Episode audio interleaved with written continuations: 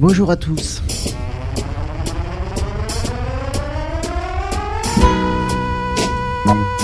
Un rapport publié le 16 janvier dernier par l'ONG Oxfam vient nous rappeler que la France n'est pas épargnée par les fortes inégalités qui touchent la répartition des richesses. En effet, dans notre pays, 21 milliardaires possèdent autant que les 40% les plus pauvres de la population. Mais qui sont les riches Comment vivent-ils et quelles sont leurs stratégies pour assurer la pérennité de leur position sociale? Ces questions sont au centre du travail de notre invitée. Sociologue, elle étudie depuis plusieurs décennies les rites et coutumes de cette classe sociale dominante comme pour mieux démystifier une guerre des classes qui ne dit pas son nom. Si la sociologie est un sport de combat, elle souhaite nous transmettre les outils pour vaincre notre timidité sociale. Pour toutes ces raisons, Monique Pinson-Charlot est l'invitée unique de cette émission. Émission durant laquelle vous retrouverez le Jubilire de Julien Pernaud, la chronique de Dominique, le carnet sonore d'Hervé Lode, aux questions Hervé Lode dès qu'il arrive, Dominique de Pléchin et Éric Santamaria, à la technique Nathalie Aubry, réalisation Julien Pernaud, Christophe Roqueplan, depuis l'École supérieure du travail social à Paris et en public, c'est le trottoir d'à côté, l'émission.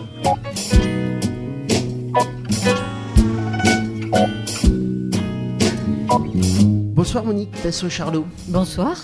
Merci d'avoir répondu positivement à notre invitation. C'est un plaisir pour moi. Et les partager. Alors nous allons évoquer durant toute cette émission votre travail sur les classes dominantes et le processus de reproduction sociale, travail que vous avez réalisé en duo avec euh, Michel Pinson. Mais avant cela, Monique Pinson-Charlot, j'ai lu dans divers articles que vous considériez avoir eu trois pères dans votre construction intellectuelle, Marx, Freud et Bourdieu. Alors pourquoi avoir choisi de vous inscrire dans cette ou dans ces filiations? Bah, À vrai dire, j'ai pas vraiment choisi. C'est des, pensées, des, philosophies euh, de la psychanalyse qui se sont trouvées en phase avec euh, mon système de, disposition, avec mes aspirations euh, intellectuelles. C'est-à-dire que j'ai découvert d'abord Marx avant de découvrir Freud et Bourdieu. Mais euh, la plus grande révélation de ma vie, ça a quand même été Pierre Bourdieu. C'est-à-dire qu'à partir du jour où euh, j'ai pris le temps de lire Esquisse d'une théorie de la pratique en 1972, euh, je sais pas, c'était quelque chose de tellement extraordinaire, se dire ça y est, maintenant j'ai les lunettes pour voir le monde et toute la souffrance qu'il pouvait y avoir en moi quand on ne sait pas les choses, qu'on ne sait pas comment les, les désigner. Euh, c'est un bonheur incroyable. Et puis, je ne suis jamais allée chercher plus loin.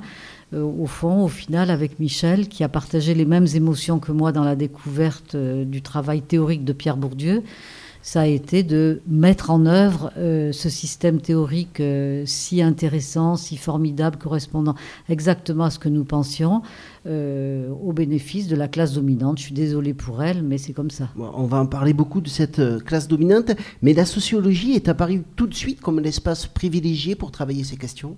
Oui, pour, pour, nous deux. Pour Michel, euh, qui est un fils d'ouvrier des, Ardennes, forcément, avec, il, avait, il réussissait très bien à l'école. C'était un espèce de miraculé scolaire, comme il y en a eu beaucoup à sa génération. Mais disons qu'il a traversé l'espace social euh, et du coup, euh, la sociologie était un peu inscrite dans ses gènes, euh, dans ses gènes, dans son système de disposition, dans son habitus. Et moi, pour des raisons totalement différentes, j'étais la fille du procureur de la République de Mende en Lozère. Et en Lozère, ben, il n'y avait que des enfants. Je ne côtoyais que des enfants de fonctionnaires, le fils du préfet, le fils du président du tribunal, enfin tous les fonctionnaires qu'il peut y avoir dans, un chef-lieu comme, comme monde, et j'ignorais totalement euh, qu'il pouvait exister des ouvriers. Et puis, à l'âge de 17 ans, euh, mon père a été muté à Lille. Et donc, j'ai habité euh, pas très loin de Lannoy, où mon cher voisin de gauche. Dominique de Pléchet. Voilà. Euh, et là, ça a été le, choc absolu. Les ouvrières du textile euh, qui étaient trimballées dans des cars euh, et qui venaient travailler dans le textile dans des conditions visiblement d'emploi et de travail absolument épouvantables, qui habitaient dans des courées incroyables et que j'ai vu une fois manifester dans les rues de Lille en criant Charlot Dessous, Charlot Dessous. Et comme mon père était procureur de la République et s'appelait Charlot, j'ai cru que c'était à lui qu'on en voulait. Vous avez eu peur? J'ai pas vraiment eu peur parce que ça me dérangeait pas. Mais j'ai, vous voyez, un niveau d'inculture incroyable parce que je ne savais même pas que c'était Charles de Gaulle qu'on appelait Charlot. Mais, mais la sociologie apparaissait comme l'instrument qui allait pouvoir mettre au travail toutes ces réflexions-là. Absolument.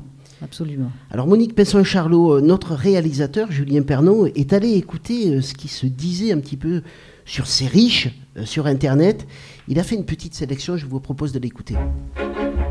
Seigneur, tu as mis au monde beaucoup, beaucoup trop de pauvres gens. Quel mal y aurait-il si j'avais une petite, petite fortune? Les gens ont tendance à dire que les choses sont bien quand elles vont bien pour eux. ça, c'est une loi sociale pas très compliquée, mais, qui est vraie. Oh, et si j'étais riche C'est une loi simple, mais très utile comme instrument de self-défense. Et je dis souvent la sociologie est un sport de combat. La sociologie, c'est un sport de combat. Oui, comme les sports de combat, on s'en sert pour se défendre essentiellement, et on n'a pas le droit de s'en servir euh, pour faire des mauvais coups. Le monde aujourd'hui est plus riche qu'il y a 20 ans, et en même temps, ce gain de richesse s'accompagne d'une très forte augmentation des inégalités à travers le monde. Des chiffres hallucinants. Si je vous dis que les 62 personnes les plus riches du monde possèdent autant que les 3,5 milliards les plus pauvres, vous me direz que ce n'est pas... Moins de 1% des habitants de la planète possèdent 40% du patrimoine mondial. Dans tous les pays du monde, il y a la même situation. L'écart entre les riches et les pauvres est de plus en plus grand. Ces inégalités ne sont pas normales, ni naturelles. En vérité, c'est le système économique qui est injuste. En clair, on ne partage pas assez la richesse. Certains s'en mettent plein les poches alors que d'autres n'ont que le minimum pour vivre. L'exclusion, c'est une rupture du contrat social. Puisque la société nous met dans cette situation-là, il faut que la société prenne ses responsabilités. Inégalité dans les revenus en ce qui concerne les patrimoines, inégalité au niveau de l'habitat, du travail, de l'éducation, inégalité aussi dans le domaine des droits de l'homme. Il conviendrait donc de remodeler le monde Reshaping the World, en anglais, ça fait mieux. Si nous voulons que tout reste pareil, il faut que nous changions tout. J'espère que tu me comprends. Bonsoir. Se nourrir, s'habiller, se loger, voyager, la facture est-elle la même pour tous? Aujourd'hui, les plus modestes payent le prix fort, alors que privilèges et astuces réduisent l'addition des plus aisés. Documents sur une France où l'on paye plus quand on gagne moins. C'est bon d'être riche, on a tout ce qu'on veut. Des belles maisons, des grosses voitures, des ordinateurs, des écrans Bonsoir, bonsoir et bonsoir. bonsoir. Si t'aimes pas le champagne, tu es déçu, Jean-Pierre, le président du champagne gossé. Voilà, et du cognac frappin, quoi. Un garçon formidable, très fréquentable, euh, formidable, voilà. Vous êtes 500 000 en France à être considérés comme riches. Pour l'administration fiscale, on est riche quand on gagne plus de 8 000 euros net par mois. Remodeler le monde, reshaping the world, en anglais, ça fait mieux. Nicolas Sarkozy, lui, rejoint le Fouquet. Autour de lui, dans ce restaurant chic des Champs-Élysées. C'est vrai qu'il y a un groupe avec une tribu qui a comme point commun d'aimer bien manger, bien boire, et le troisième point d'être dirigeant d'entreprise. Et ça, ça fait bon ménage. Les gens n'ont pas à montrer qu'ils ont réussi, ils ont tous réussi. Donc c'est un peu l'union sacrée avec des valeurs communes. On peut parler de vin, on peut parler de business, on peut parler de palace. Donc tout ça, c'est ça L'industriel lui a également offert trois jours de croisière sur son yacht, le Paloma. Alain, est-ce que tu connais le président de Soitec? Non, mais euh, je connais l'entreprise et sa performance voilà. Il n'y a pas de honte à se dire quels sont les leviers qui vont me servir à aller plus loin, à créer une société, à reprendre ou à gagner le plus d'argent possible. Tout ça, c'est pas tabou, au contraire. Supprimer euh, l'impôt sur la fortune dans l'ISF. Arrêtez de taxer les riches, ça c'est bien ça. Mais pourquoi s'arrêter au milieu du guet? Taxer les pauvres, c'est encore mieux, hein. il faut aller au bout de la logique. Remodeler le monde, reshaping the world. Hé, qu'est-ce que tu dis de ça, hein? Monique Pesson-Charlot, alors On remodèle le monde? Ah ben moi je suis pas pour le, c'est pas le remodeler, c'est qu'il faut le transformer de, de fond en comble parce que l'un disait le système économique est injuste. C'est pas tout à fait ça. La réalité, la réalité, c'est qu'on est dans des rapports de classe parfaitement antagoniques où il n'y a pas de remodelage possible, il n'y a pas de concession possible. Euh, il faut euh, casser euh, cette classe oligarchique, il faut casser cette mafia qui aujourd'hui capte, prédate, vole, s'accapare toutes les richesses et tous les pouvoirs et mène une guerre sans merci avec des armes dont on aura l'occasion de parler au cours de cette émission, des armes inédites, ça n'est pas le canon et la mitraillette, pour la soumission des peuples. On va d'abord essayer de comprendre comment vous avez travaillé autour de cette classe sociale avec une, première question de Dominique. Oui, donc euh, dans les armes, vous vous appuyez sur le système théorique de, Pierre Bourdieu. Hein. Donc dans ce système, pour faire rapide, il travaille autour des notions de hiérarchie sociale, de la reproduction, avec cette notion de résultante de champ de force, à la fois économique, mais pas seulement, culturel aussi et, symbolique. Alors vous, vous reversez un peu la vapeur d'une certaine manière, parce que ça, s'adressait surtout à la classe des dominés. Vous, vous allez du côté de la classe des dominants. Comment vous est venu ce, coup de génie au milieu des années 80 d'aller voir de ce côté-là, de la grande bourgeoisie? C'est-à-dire que nous étions tous les deux euh, avec le statut très privilégié de chercheurs euh, au CNRS, c'est-à-dire on, était payés, Michel et moi, un couple euh, payé par le contribuable chaque mois pour faire de la recherche fondamentale.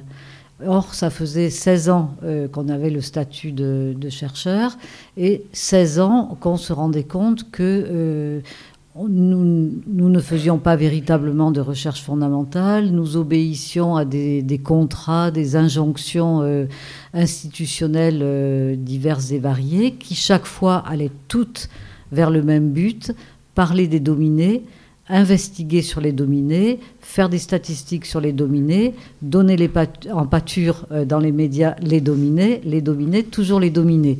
Et ce, euh, dans les colloques chics euh, au niveau national et international, et toujours avec l'idée de la domination, des rapports de domination. Mais donc, ce qui nous a révolté, Michel et moi, c'est de jamais voir les chercheurs lever la, pas jamais, pratiquement jamais, voir les chercheurs relever la tête pour aller du côté des dominants, qui était la cause de tous les problèmes sur lesquels on nous demandait de travailler. Oui, parce que vous dites qu'au début, vous n'aviez pas forcément les clés pour penser le monde social jusqu'en haut. Oui, on n'avait euh, ni l'un ni l'autre euh, les clés pour le comprendre, puisque euh, moi, depuis ma j'étais très loin des grandes familles bourgeoises de la région parisienne. Et ne parlons pas de Michel, fils d'ouvrier des Ardennes. Mais tous les deux ensemble, euh, nous, passions beaucoup de temps à discuter. Nous étions très sensibles, chacun pour des raisons différentes, à la misère de certains et euh, révoltés euh, face à la richesse insondable d'autres personnes. Et voilà, il nous a semblé normal que le, statut dont nous bénéficions de chercheurs au CNRS devait être le tremplin pour lancer un, ensemble de recherches sur euh, la classe dominante. Hervé Oui, bonjour et merci. Il vient d'arriver. Euh, voilà.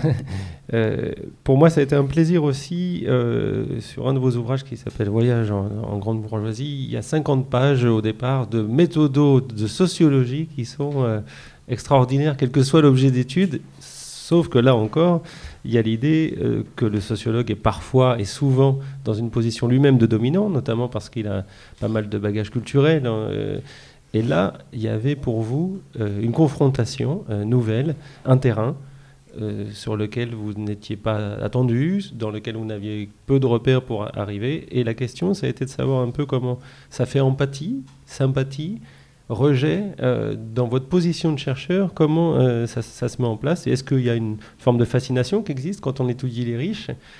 Je parle notamment, pas les riches en groupe, mais du moment de la coprésence, des entretiens. Mm. Alors, euh, à vrai dire, on était un peu perdus parce que on, bon, on a commencé par changer nos baskets et mettre des escarpins pour moi et des chaussures plus élégantes pour Michel et aller marcher dans les beaux quartiers à organiser tous nos loisirs euh, dans les beaux quartiers, puisqu'on vivait ensemble, c'était pas trop, trop difficile, et à amadouer un petit peu, à repérer euh, les, valeurs, tout, ce qui pouvait nous, nous paraître euh, étrange, comme par exemple le fait que jamais une femme n'a une frange dans les beaux quartiers. Voilà, bon, ça a été un truc, voilà, parce qu'on doit avoir le, le, front dégagé, le port de tête altier, les corps doivent être fins et redressés. On y reviendra tout à l'heure.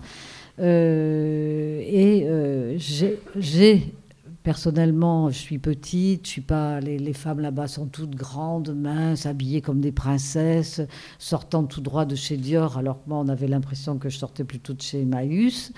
Euh, donc tout ça faisait beaucoup, a créé beaucoup de, de violences symboliques. Michel, lui, est plutôt grand et bel homme, donc empaqueté dans un, dans un costume. Les dames des beaux quartiers me disaient votre mari est exquis, donc ça se passait pas trop mal pour lui. Euh, mais il n'en demeure pas moins qu'il ressentait la, la, violence symbolique, il pensait souvent à ses parents, enfin il pensait à, à tout ce qu'il habite en lui, son habitus.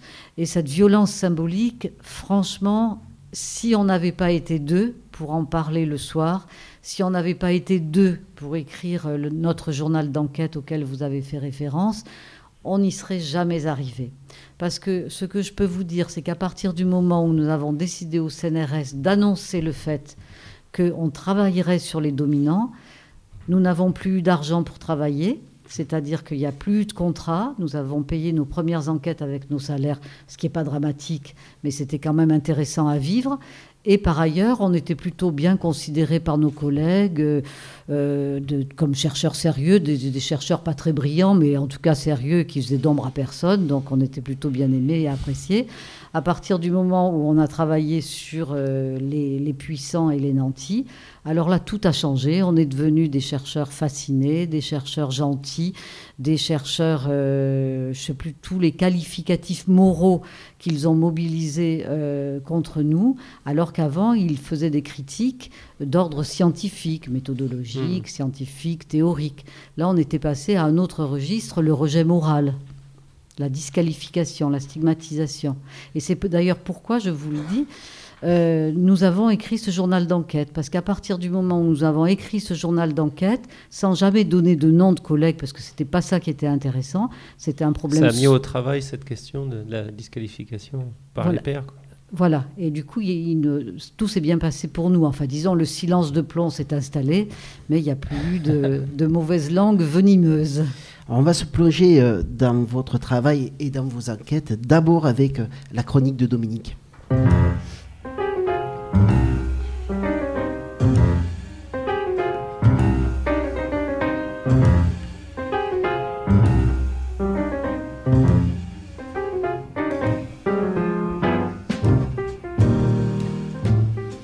Alors comment penser la marche du monde avec ces inégalités?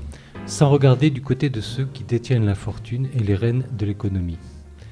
Si la noblesse et ses privilèges ont été mis à mal avec la Révolution française de 1789, on a pourtant l'étrange sensation qu'elle se perpétue sous des formes plus discrètes, construisant inéluctablement la reproduction des rapports sociaux de domination et d'inégalité. De vos travaux sur la grande bourgeoisie, on découvre la manière dont les plus fortunés opèrent, pour faire en sorte que ces inégalités économiques, culturelles et symboliques puissent perdurer et s'installer dans notre paysage physique et mental comme une évidence. Il importe d'en détailler les aspects. Une multitude de cercles nationaux et mondiaux, un sens de l'entre-soi et de la transmission, une alliance avec les médias, avec le politique, illustrée notamment par vos travaux sur la présidence de Nicolas Sarkozy et surtout une forme d'habileté frisant parfois le cynisme pour des discours et des actes qui laissent à penser qu'ils agissent au service du bien commun.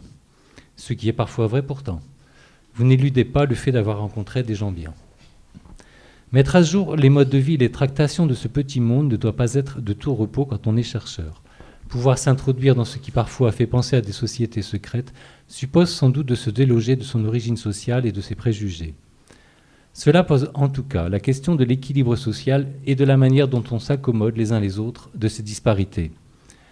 Il est curieux de constater que ce monde pétri de toutes ces inégalités puisse s'installer comme une évidence.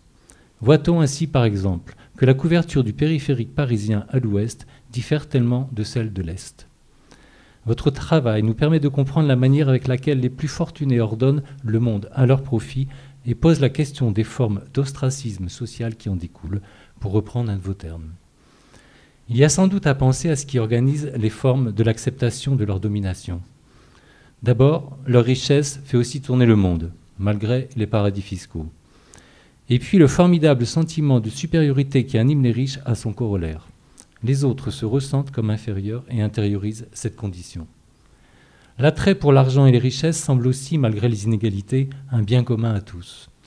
Il se double d'une fascination pour la domination culturelle et sociale des riches. Qui ne s'éblouit en effet de côtoyer la richesse et la culture des hommes puissants, comme si une part de leur bonne fortune nous revenait sous cette forme Je souscris ainsi très volontiers au point de vue qui soutient vos travaux, d'autant plus que vous vous en référez aussi à Freud, à savoir que la connaissance de ce monde de dominants, au final, peut permettre, je vous cite, de mieux se connaître soi-même et de mieux comprendre sa place en contribuant à démystifier la violence symbolique subie dans cette rencontre. Alors que faire? Comment éviter la guerre des classes pour s'inscrire à nouveau dans la lutte des classes? Retrouver un équilibre, éviter une société irrémédiablement fracturée? Face à ces riches que vous décrivez, il est possible de se sentir perdu. Pourtant, vous avez une proposition. Il n'y a, dites-vous, qu'à suivre leur exemple. De cela, vous pourrez nous dire un peu plus.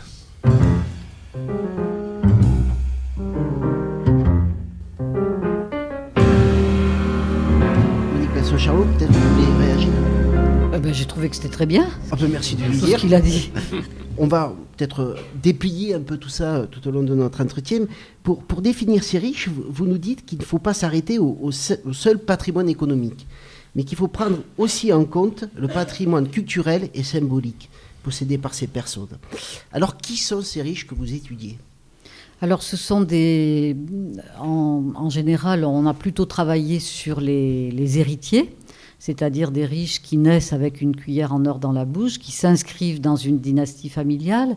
Et d'ailleurs, c'est pourquoi euh, ce qu'a dit Dominique sur leur capacité de reproduction et qui fait que quand nous, on a décidé de travailler sur les plus riches en 1986, parce qu'on sentait bien les commémorations de 1989 se mettre en place sous la présidence du second mandat de François Mitterrand et que euh, allait nous servir la soupe euh, néolibérale, nous on a dit on va leur montrer que euh, la Révolution française ils s'en sont bien tapés et ils ont reproduit la domination de la noblesse qui inscrivait euh, ses richesses et ses pouvoirs dans le temps long des dynasties familiales. La bourgeoisie n'a rien fait d'autre finalement que d'inscrire le temps euh, long des privilèges et des pouvoirs dans l'immortalité symbolique des dynasties familiales. Autrement dit, euh, on montrait qu'en 1989, la classe dominante, c'était en réalité une confrérie de grandes familles qui détenaient tous les rênes politiques, économiques, médiatiques, culturels de la société française.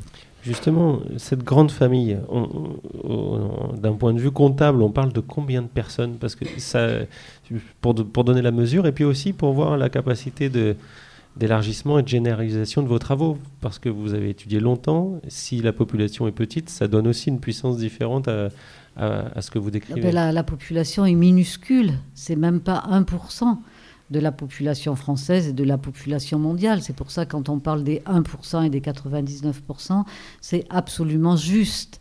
C'est-à-dire que c'est vraiment une petite caste, c'est une mafia, euh, c'est une petite confrérie de grandes familles, c'est une classe dominante très mobilisée pour la défense de ses intérêts, mais euh, qui se retrouve tout le temps dans un entre-soi permanent, l'entre-soi des beaux quartiers, l'entre-soi des conseils d'administration, l'entre-soi des cercles, des clubs, l'entre-soi des écoles spécifiques pour éduquer. euh, pour éduquer leurs, euh, leurs enfants, puisque évidemment, il faut que ce soit comme le pélican de Jonathan, euh, des œufs, il doit toujours sortir un, un- un pélican ressemblant étonnamment au pélican de Jonathan, et ça, ça peut durer pendant très longtemps, sauf que nous, on propose de faire une omelette.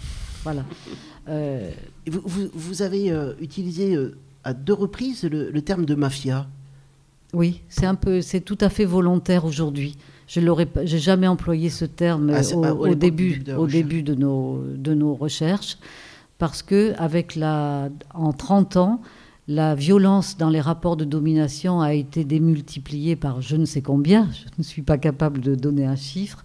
Mais en tout cas, le, le re- le ressenti et puis tous les résultats des, des enquêtes le montrent. Vous avez cité Oxfam, euh, où là, on passe en un an Euh, pour le monde entier, l'année dernière, on en était à 62 personnes qui possèdent autant euh, que la moitié la plus pauvre de l'humanité. Et cette année, on en est à 8. Donc ça va à une vitesse folle. Euh, c'est-à-dire que c'est une concentration des richesses et des pouvoirs en quelques mains, alors qu'il y a 30 ans, c'était quand même beaucoup mieux, beaucoup mieux réparti. Et donc, la, la, violence dans les rapports sociaux de domination, nous la euh, dévoilons. Nous sommes très euh, sincèrement en colère parce que aujourd'hui on est dans une situation extrêmement grave avec laquelle on ne peut pas plaisanter, puisqu'aujourd'hui c'est euh, ben, la Terre et l'humanité qui sont tout simplement menacées de, de finitude par cette prédation sans fin qui ne, connaît pas qui ne veut pas connaître d'obstacles, pas de limites, et qui n'en connaîtra pas, sauf si on accepte de faire l'omelette que je vous propose de faire. On, va la faire petit à petit, cette omelette, avec vous, euh, dans le temps qui nous reste. Mais euh, Mafia, ça renvoie quand même à la question de société parallèle aussi. Et peut-être que la question de Dominique s'inscrit un petit peu dans cette idée-là.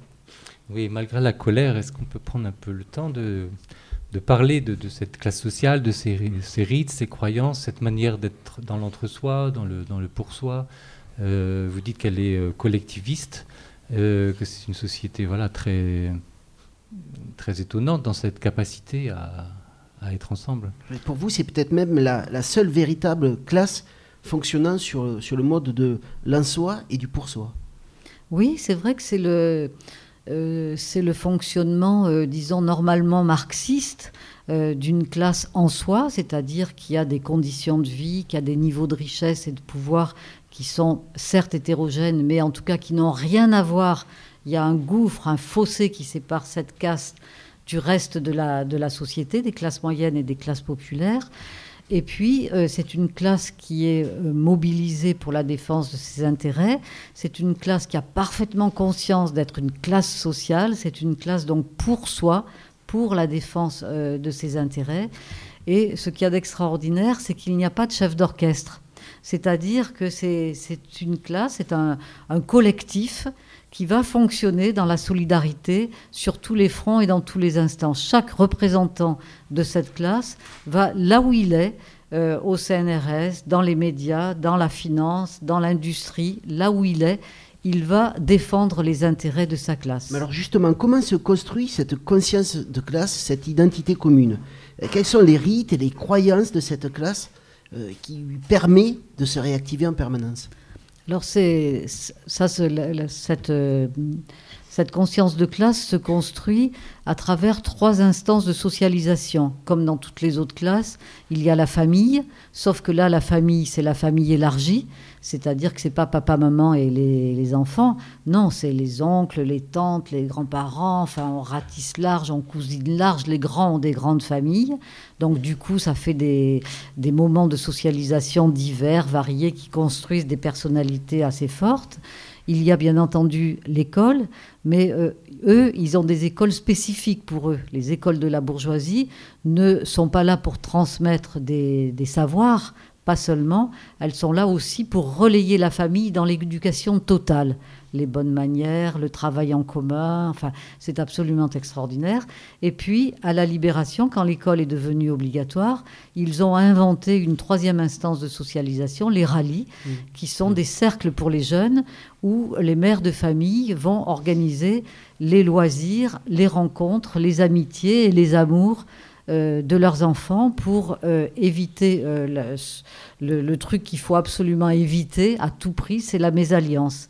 Parce que si vous voulez, comme à chaque génération, les héritages sont répartis équitablement depuis Napoléon Ier entre les enfants, il faut absolument que les enfants se marient entre eux pour former cette confrérie des grandes familles on a le sentiment que ce, fonctionnement repose sur euh, deux piliers essentiels, euh, la transmission par héritage et la cooptation.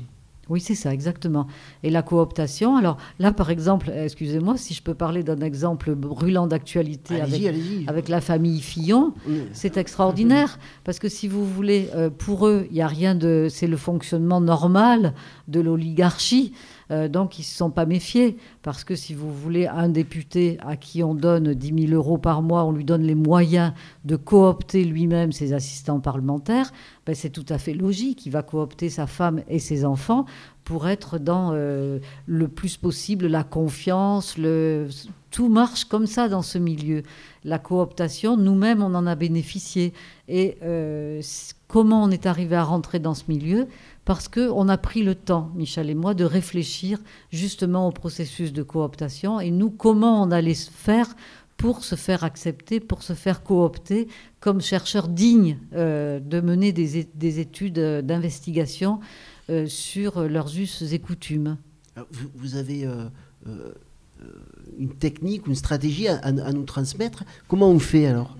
Parce que je ne sais pas, je n'ai jamais, jamais, réussi à rentrer dans les boîtes branchées de, de, de, de, de l'Ouest parisien. Si vous pouviez m'indiquer comment, comment me comporter, il faut avoir une posture spécifique. Non, non il faut se faire coopter. C'est-à-dire qu'il faut. voyage en grande bourgeoisie. Voilà, il faut, il faut faire une démarche auprès de ces familles pour obtenir une recommandation. Alors nous, ça n'a pas été si compliqué que ça non plus, il ne faut pas que j'exagère, dans la mesure où le directeur de notre laboratoire, Paul Rendu, était issu d'une grande famille de Neuilly et euh, qu'il nous a recommandé du, côté de la bourgeoisie.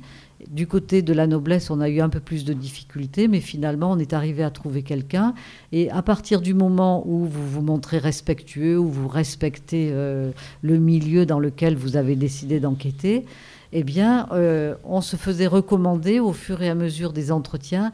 Oh, c'était très intéressant. Là, vous avez parlé euh, de cette personne. Ça serait, ça serait formidable qu'on puisse l'interviewer pour notre recherche, pour le CNRS. Alors, il disait jamais CNRS, Centre national de la recherche scientifique. Il y avait quelque chose qui les légitimait dans, ce, dans cette posture euh, professionnelle. Et finalement, ça a été une acrobatie incroyable pendant euh, 30 ans, enfin je, pas 30 ans, 20 ans, jusqu'au président des riches. Et on a accumulé comme ça un capital social et professionnel absolument incroyable. Et on n'a jamais chômé, parce qu'il y avait toujours de nouvelles familles qui étaient ouvertes. Enfin bref, on a fait un travail tellement en profondeur, tellement incroyable qu'aujourd'hui, on est capable d'être dans la, dans la tête, par exemple, de François Fillon et de, sa, et de Pénélope pour comprendre comment ça a été possible de construire cela pendant tant d'années sans que leurs proches collaborateurs puissent imaginer euh, quelque chose comme cela qui choque les membres des classes moyennes, mais qui dans cette classe leur paraît absolument normal. Je voudrais juste revenir sur un point, la question du territoire aussi. Vous nous dites l'importance de la maîtrise du territoire et à la fois d'une classe sociale qui est extrêmement à l'aise dans la mondialisation. Alors oui, parce que dès le départ, le social euh, grand bourgeois, le social chic, s'est objectivé dans des objets architecturaux que sont les châteaux, que sont euh, les, beaux quartiers, avec des formes urbaines tout à fait spécifiques aux grands bourgeois. Et euh, si vous voulez, les grands bourgeois se sentent propriétaires du 16e arrondissement. Ils se sentent propriétaires du bois de Boulogne. Et si euh, la mairie de Paris veut installer un centre d'hébergement pour sans-abri dans le 16e arrondissement, c'est tout de suite, euh, c'est juste impensable, parce qu'ils sont propriétaires. Et cette territorialisation du social grand bourgeois va leur permettre de vivre dans l'entre-soi dans un entre-soi existentiel objectivé très fort et très important qui va permettre de construire ce sentiment d'impunité dont j'ai parlé euh, tout à l'heure à propos euh, du couple Fillon, mais que, dont on pourrait parler à propos de toutes ces familles qui, euh, qui se, se, pensent très sincèrement comme des créateurs de richesses, des créateurs d'emplois, comme les bienfaiteurs de l'humanité. Euh, alors que pour l'instant, elle la massacre, cette humanité. Oui, avec, avec un discours paradoxal, vous, vous, vous, le relevez aussi dans différents livres, c'est, c'est la mise en avant euh, d'une idéologie libérale, individualiste, alors qu'eux, ils sont dans la collectivité, dans la reproduction euh, permanente du groupe. Voilà, absolument. Voyez, j'ai ma question. Merci. Euh, non, l'idée, c'est est-ce que dans vos rencontres, il vous est arrivé de rencontrer des gens qui se sentent assignés à cette place de riches et de dominants et qui souhaiteraient en sortir. Parce que dans d'autres classes, il y a ce fonctionnement parfois d'avoir envie de dépasser son ethos de classe, les habitus, et les transgresser, et c'est parfois compliqué. Ça, ça, fait parfois des travailleurs sociaux. Euh, Est-ce que dans ces classes-là, vous avez rencontré ce parcours? Alors c'est un parcours qui est très rare, mais qui existe et qui, euh, qui fait les choux gras, ce parcours. Les ratés, disons, font les choux gras de, des sociologues et des journalistes. Ils adorent ça. C'était vraiment ça le bon sujet d'enquête. Mais c'est pas du tout ce qu'on a fait parce qu'on a montré, on en a rencontré, mais on on s'est pas jeté dessus. On, on les a écoutés, on a pris des notes et on a réfléchi. On a attendu que le temps passe et on s'est rendu compte que, en réalité, euh, c'était des, petites déviances et que le, groupe se mobilisait pour réintégrer la brebis galeuse dans le troupeau. Pourquoi Pour quelle raison? Uniquement parce que la brebis galeuse a un patronyme à haute charge symbolique et que cette richesse symbolique, il est hors de question qu'elle soit ruinée par voilà pour le groupe. Dominique? Oui, dans, le rapport euh, donc entre les riches et les autres, on va dire, bon, vous parlez de cette violence symbolique. Mais pourquoi vous nous dites qu'il faut faire comme les riches?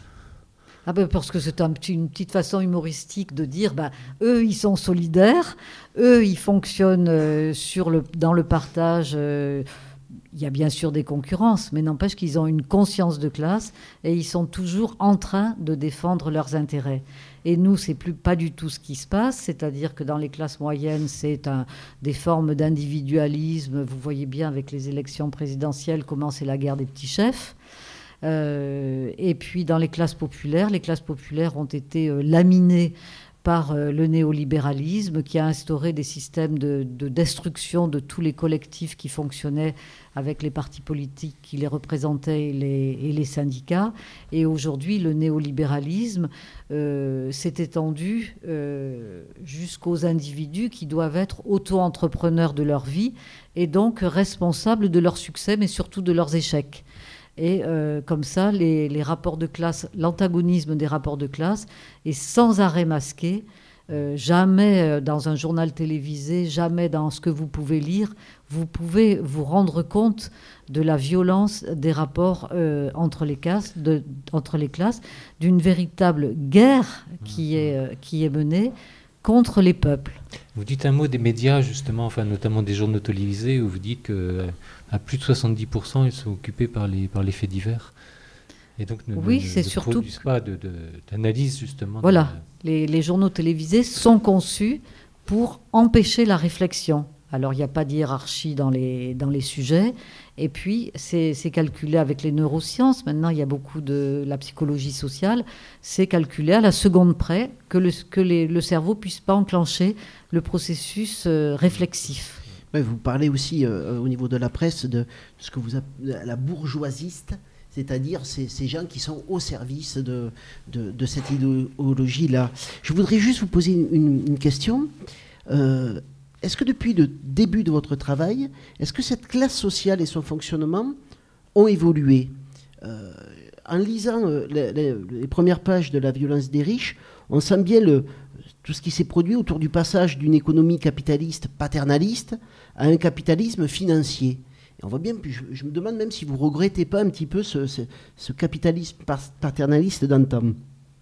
Mais est-ce que cette euh, modification a entraîné une modification de la sociologie de cette classe sociale ou de son idéologie?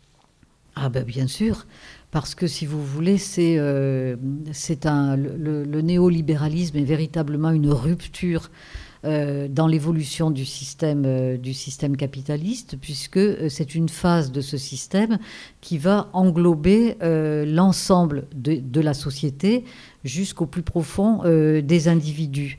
Autrement dit, on entre dans un système totalitaire qui ne dit pas son nom parce qu'il avance évidemment sous le masque de la démocratie et des droits de l'homme, qui ne fonctionne pas avec un parti unique, mais qui fonctionne avec une pensée unique.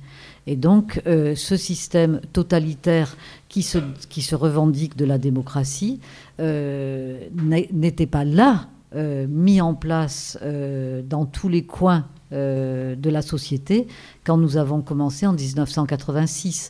Et donc, quand nous nous disons que nous sommes des éveilleurs de conscience, des lanceurs d'alerte, que nous pensons que la situation est extrêmement grave et sérieuse, et que nous, on renoue tout ce qui se passe dans le, par exemple dans le social avec la marchandisation du, du, social, on, on lit au, au, réchauffement climatique, la financiarisation, on lit tout ça pour bien voir comment c'est euh, un système, je ne sais pas comment vous dire, c'est une rafale, c'est du pilonnage. Et qui a y compris changé les modes de fonctionnement de ce groupe-là alors, changer, amplifier, non, les modes de fonctionnement sont restés identiques, mais disons qu'ils se sont surtout complètement mondialisés.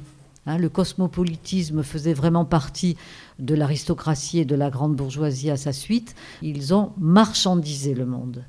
Hein, c'est une marchandisation du monde. Et dans cette marchandisation du monde, toutes les oligarchies sont main dans la main. Oui, parce que vous parlez maintenant d'oligarchie. Hmm. Quelle est la différence entre euh, grande bourgeoisie, noblesse et oligarchie? C'est là où vient s'incruster le terme de mafia? Oui, parce que l'oligarchie, c'est un, petit nombre de personnes qui détiennent tous les pouvoirs. Alors, Monique Pinson-Charlot, vous avez écrit euh, euh, les, ghettos, les ghettos du Gotha. Et pour son carnet sonore, Hervé est plutôt allé voir les ghettos des pauvres. Le carnet sonore. Mon carnet, mon dictaphone. Carnet sonore. Décider de ne jamais adhérer à un discours sans faire l'effort de le comprendre. Le carnet sonore oui, pour ce carnet sonore, euh, j'ai usé du téléphone pour appeler jusqu'au bout de la France, en rade de Brest, Numa Murar, donc euh, sociologue émérite euh, euh, à l'université Paris 7 et puis à l'UHESS, qui, en écho à vos, travaux, j'ai pensé que ça pouvait être intéressant parce que il y a 30 ans, avec Jean-François Lahaye, il publiait L'argent des pauvres, vie quotidienne dans une cité de transit. Et en 2012, donc 25-30 ans après, ils sont retournés tous les deux à Elbeuf. La cité a été détruite entre-temps. Et ils sont allés sur les traces des gens rencontrés voilà 30 ans euh, à l'apparition de ce livre. Le nouvel ouvrage s'appelait Deux générations dans la débine, enquête dans la pauvreté ouvrière. Donc, euh, à la lecture de ces ouvrages, on fait le constat qu'il y a une forme d'entre-soi aussi dans la grande pauvreté économique. On pense alors euh, fortement à, vos ouvrages, on se dit il y, a un lien, et donc je demandais à Numa Murat qui me pointe les similitudes, mais les spécificités aussi de cet entre-soi des pauvres. Je crois qu'il y a aussi une forme d'entre-soi dans la grande pauvreté économique, des relations qui durent et qui parcourent les, les familles d'une génération à l'autre, mais évidemment cet entre-soi est, est, assez différent, et c'est peut-être ça qui est intéressant, il est même très différent euh, de l'entre-soi euh, des riches. Enfin, sur deux points principaux. D'abord, on pourrait dire que euh, c'est un entre-soi subi. Euh, plutôt qu'un entre-soi choisi. L'entre-soi des pauvres, c'est celui euh, qui résulte de la précarité économique et de la nécessité de trouver des ressources et des ressources qui s'épuisent, hein, des, des, ressources dans un réseau qui lui-même est pauvre. Et puis l'autre chose, euh, c'est surtout le caractère fermé de ce réseau. Je crois, euh, et on le voit très bien dans les travaux des Pinson Charlot, que par ces réseaux, ils peuvent trouver des ressources. Ces réseaux ont des ouvertures. Les nœuds qui constituent ces, ces réseaux sont des nœuds qui ouvrent sur d'autres réseaux que l'on peut donc mobiliser lorsqu'on est à la recherche de tel ou tel type de ressources. Alors que l'entre-soi des pauvres est un entre-soi euh, assez fermé, si vous voulez, qui ne donne pas la possibilité euh, d'accès à des ressources nombreuses et diversifiées. L'autre logique que je trouvais en parallèle, c'est la question du territoire est très bien mis en exact dans votre travail. Là, pour les Blanchardins, c'était le surnom des habitants de la cité des Écamots, le territoire a été bouleversé avec la destruction de la cité de transit. Alors comment cette notion d'ancrage a pu fonctionner pour ces personnes? Une des caractéristiques aussi effectivement de la vie des pauvres, on peut dire, de la vie de ceux qui vivent dans la, dans la pauvreté économique, c'est que leur, euh, leur habitat, leur environnement euh, est en grande partie déterminé par euh, les fluctuations des politiques urbaines, des politiques du logement, qui font que euh, ils ont été déplacés à plusieurs reprises. Si on prend la vie des familles sur plusieurs générations, ils ont connu plusieurs déplacements, des baraquements ou des taudis, des centres-villes, vers les habitats collectifs euh, qui ont été construits à la périphérie, puis à nouveau, dans nos enquêtes, vers une nouvelle dispersion dans la ville. D'ailleurs, ce qui marque cet entre-soi, d'ailleurs, c'est le fait que les relations perdurent malgré ces, ces changements, parce qu'au fond, elles sont tout ce que les gens ont. En 30 ans, la pauvreté économique et les écarts ne diminuent pas, et très peu, et vous nous avez même démontré qu'ils ont euh, démesurément augmenté.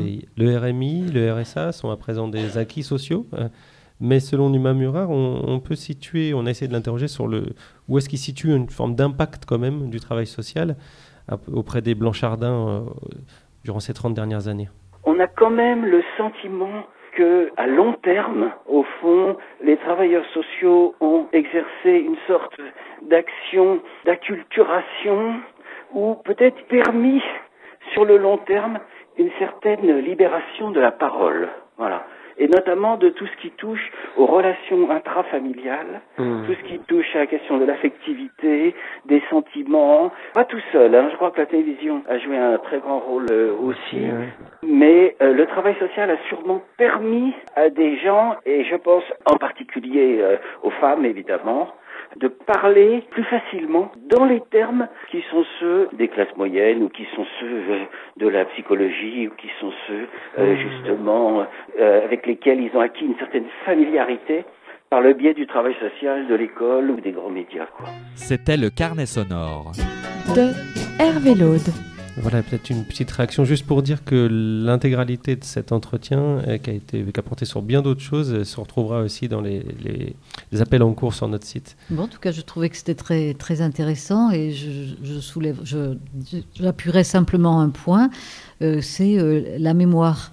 La mémoire ouvrière aujourd'hui est complètement laminée parce que euh, justement euh, l'habitat euh, et les, HLM où ils ont vécu sont implosés, alors que l'habitat grand bourgeois est classé monument historique. L'habitat grand bourgeois se transmet de génération en génération. Les souvenirs sont là, qui s'accumulent. Et au fond, euh, l'entre-soi euh, grand bourgeois, euh, on est dans le partage de toutes les richesses et de tous les pouvoirs, tandis que l'en- l'entre-soi des pauvres, malgré le travail social et puis toute la solidarité humaine qui, peut quand même apporter du bon, du bon au cœur, c'est quand même que des pauvretés que l'on va mettre ensemble. Alors venons-en euh, au travail social et, à cette relation avec, euh, cette réalité de, cette classe sociale. On peut lire, euh, enfin à vous lire, on peut avoir le sentiment que les riches font sécession en fait, qu'ils font rupture dans le pacte social. Est-ce qu'on risque de connaître une fracture sociale encore plus importante en France dans les années à venir? Ben, je- je- D'abord, je dirais que oui, euh, les riches ont depuis longtemps euh, fait sécession euh, d'avec le reste de la société. On prend un indicateur qui est hautement euh, bavard, c'est le fait de refuser de payer ses impôts, hein, le fait de, de- de frauder le fisc. Ça, vous avez réservé un, un livre un livre cette entier, réalité. entier. Et dans ce livre, nous avons montré que la fraude fiscale en France est, est une fraude systématique de cette classe. C'est-à-dire que ça, passe des, des énarques aux avocats fiscalistes, euh, au sommet de l'État et des assemblées parlementaires. Ça passe par Bercy, un paquebot euh, qui vogue sous pavillon de complaisance. Et nous avons décrit euh, tous les mécanismes institutionnels. Nous avons euh, travaillé avec des inspecteurs des impôts qui ont accepté de parler sous anonymat pour la démonstration de cette thèse.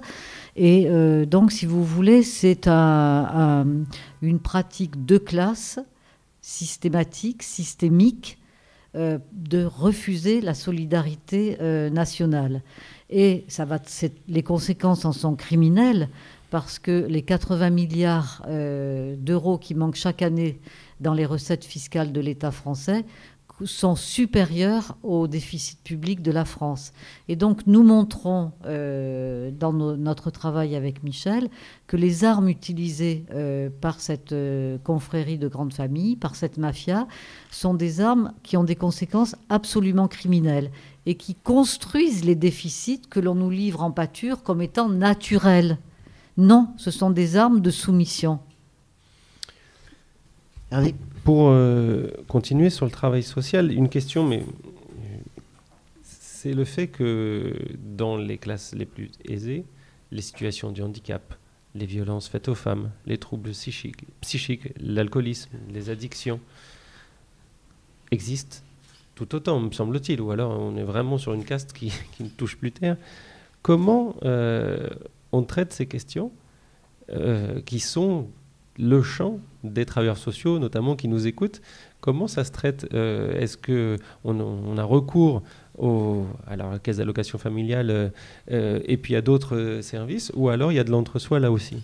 Ah ben bien sûr qu'il y a de l'entre-soi là aussi. Je veux dire, c'est un, monde de psychiatres, c'est un monde de, tas de gens qui peuvent aider ceux qui ont des problèmes, euh, ce qui est tout à fait normal, euh, ici et là, mais ils passent pas du tout par les mêmes circuits, euh, du tout, du tout. Non, tout se passe vraiment dans la, discrétion et la solidarité des beaux quartiers en cas de problème. Là aussi, c'est la classe qui est mobilisée pour euh, sauver la richesse symbolique euh, de cette classe. Dominique? Oui, vous dites que les autres classes sociales donc, sont en difficulté car elles sont éclatées. Euh, est-ce que le travail social peut jouer un rôle pour créer du commun ou est-ce qu'il est condamné simplement à accompagner les, les perdants? De cette, cette, guerre des classes Non, en principe, le, sens profond du travail social, c'est euh, justement de, créer, de, faire revivre le bien commun, ce qui, la solidarité euh, sociale. Mais c'est plus du tout ce qui se passe euh, de nos jours, parce qu'aujourd'hui, euh, vous le savez, euh, le, social, le, commerce des services de santé, de social et tout ça, est en train d'être marchandisé, est en train d'être privatisé de manière rampante, mais de façon euh, très forte, avec euh, différents systèmes. Euh, ce qu'on appelle les social impact bonds, c'est-à-dire une façon de, de, créer des partenariats publics-privés dans des marchés de gré à gré. Ça, c'était valable jusqu'au 17 janvier. Depuis le 17 janvier, alors j'ai apporté parce que c'est tellement récent que je ne l'ai pas mémorisé, donc sous la houlette de François Hollande et de la multinationale Engie et de son président du conseil d'administration Gérard Mestraillé et de la directrice générale d'Engie Isabelle Cochet, ils ont créé une fondation pour l'investissement social qui va mettre le social aux mains euh, des, des multinationales. Et il y a euh, les traités euh, internationaux de libre-échange. Alors on ne se rend pas compte que le TISA, le CETA, le TAFTA, c'est une rafale euh, pour commercialiser, pour donner en pâture les dividendes des, aux actionnaires des multinationales, notamment américaines, et que ces trois traités de libre-échange travaillent dans le même sens. Alors pourquoi il y en a trois? Parce que ah, si la contestation est trop forte, avec le TAFTA, on fait avancer le CETA, ce qui s'est passé, il est ratifié. Le TISA va bientôt euh, passer. Tout ça se fait toujours euh, dans le secret, en dehors de toute information euh, pour les citoyens. Elle est belle, la mondialisation qu'on nous propose. D'après vous, quels sont les principaux enseignements que les travailleurs sociaux doivent retirer de votre travail? S'il y a un outil, un savoir sur lequel ils peuvent s'appuyer, ce serait lequel? Ben, euh, Je dirais que c'est euh, avoir une pensée euh, relationnelle, c'est-à-dire ne, jamais euh, se vivre comme travailleur social n'ayant qu'un angle euh, de réflexion, le travail social. Non, il faut s'intéresser à son l'univers institutionnel dans lequel on a à travailler, mais toujours le mettre en relation avec la globalité du fonctionnement de la société. Sinon, on n'arrivera pas à comprendre comment euh, les difficultés euh, des sans-abri, les difficultés des handicapés, les difficultés des familles éclatées, euh, quelles, en sont véritablement les causes? Et euh, si les travailleurs sociaux ont bien conscience de la gravité, de la violence des rapports sociaux de domination dans la France d'aujourd'hui, alors ils auront la, bonne parole, les bons mots, ils sauront accompagner euh, leurs usagers, les bénéficiaires de leurs services, euh, autrement que euh, par simplement euh, des, des, arrangements institutionnels. Alors, oh, ouais. Tu, ju juste euh, pour les questions, si vous pouvez juste vous présenter pour savoir. Alors une question de Xavier Crombé, je suis euh, chercheur et, et, enseignant et je, et je mmh. collabore à cette euh, très belle radio. On peut faire exprès, hein, c'était pas prévu. c'est la cooptation là aussi. Oui, c'est ça. Trois, trois, petites questions euh, en une, mais je pense qu'elles se, elles se rejoignent. La, la, la première, c'était vous, vous avez parlé de comment vous étiez rentré euh, dans ce, par cooptation précisément dans ce milieu, à un moment où vous avez publié. Donc on a commencé à vous dévoiler à votre tour comment vous avez pu continuer après la première publication à ne pas perdre vos cooptations euh, mmh. précédentes. Et la deuxième, pendant longtemps, le, le jeu parmi la noblesse, c'était de distinguer entre noblesse de robe et noblesse d'épée, c'est-à-dire les vrais qui avaient le sang noble et, et ceux qui, qui rachetaient les, les noms. Aujourd'hui, il, y a des- il y a des nouvelles grandes fortunes. euh, les Zuckerberg ou d'autres, qui, qui rejoignent, euh, comment ils intègrent, euh, puisqu'il y a à la fois la, la- la dynamique de la dynastie et de, et de la transmission, comment on fait pour intégrer ces nouveaux très très riches euh, de la mondialisation euh, d'aujourd'hui? Je vais m'arrêter sur ces deux-là, ça fait déjà. Alors je parle là devant ou- Exactement. D'accord. Mais j'ai- plus ça. Comme vous voulez. Non. Alors, euh, ben, notre première publication, c'était dans les beaux quartiers, et où on montrait euh, la force de, de l'agrégation des semblables sur euh, la force de l'évitement des dissemblables. C'est-à-dire que les chercheurs euh, parlaient beaucoup euh, dans le domaine de la sociologie urbaine de la ségrégation, et nous, on a complètement renversé le, raisonnement avec la grande bourgeoisie en montrant la force de l'agrégation, de l'amour de son semblable, de la recherche de l'entre-soi et du rejet du dissemblable, du rejet de l'autre. Et euh, on parlait de racisme mondain dans ce premier livre. Et puis, ben, ils ont tellement aimé euh, ce premier travail que euh, pour lequel on avait mis des pseudonymes à tout le monde, parce qu'au CNRS, on vous apprend qu'il faut toujours mettre des pseudonymes à vos enquêtés par respect pour leur personne.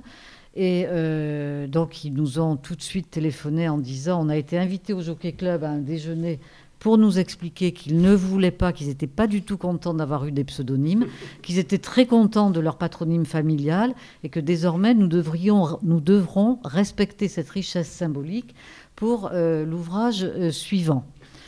Euh, alors, est-ce que j'ai répondu à la première question? Donc on a pu continuer. Voilà, on a compris que moment, a rupture, euh, nos livres allaient au contraire euh, plutôt les légitimer, hein, euh, paradoxalement. Ensuite, pour votre deuxième question euh, sur euh, l'anoblissement aujourd'hui dans une France euh, républicaine, qu'est-ce qui se passe avec les nouveaux riches? Eh bien, euh, finalement, on ne leur demande qu'une seule chose, c'est de montrer patte blanche. Alors, qu'est-ce que ça veut dire montrer patte blanche? Ça veut dire déjà avoir beaucoup d'argent. hein. L'argent est une condition nécessaire, mais pas suffisante. Et ensuite, de montrer patte blanche, c'est de montrer que l'on va inscrire euh, sa richesse et ses pouvoirs dans le temps long euh, de la dynastie familiale à venir, dans le temps long des générations à venir.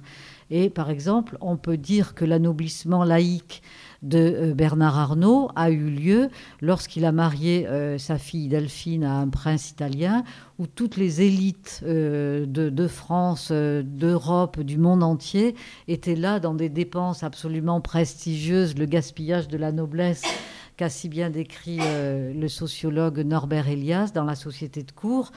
Euh, voilà, et ben Bernard Arnault, ce jour-là, était coopté dans une forme d'anoblissement euh, républicain. Alors, on, va devoir se, séparer, Monique Pinson-Charlot, mais, peut-être pour terminer cette émission, euh, qu'est-ce qui vous donne espoir aujourd'hui?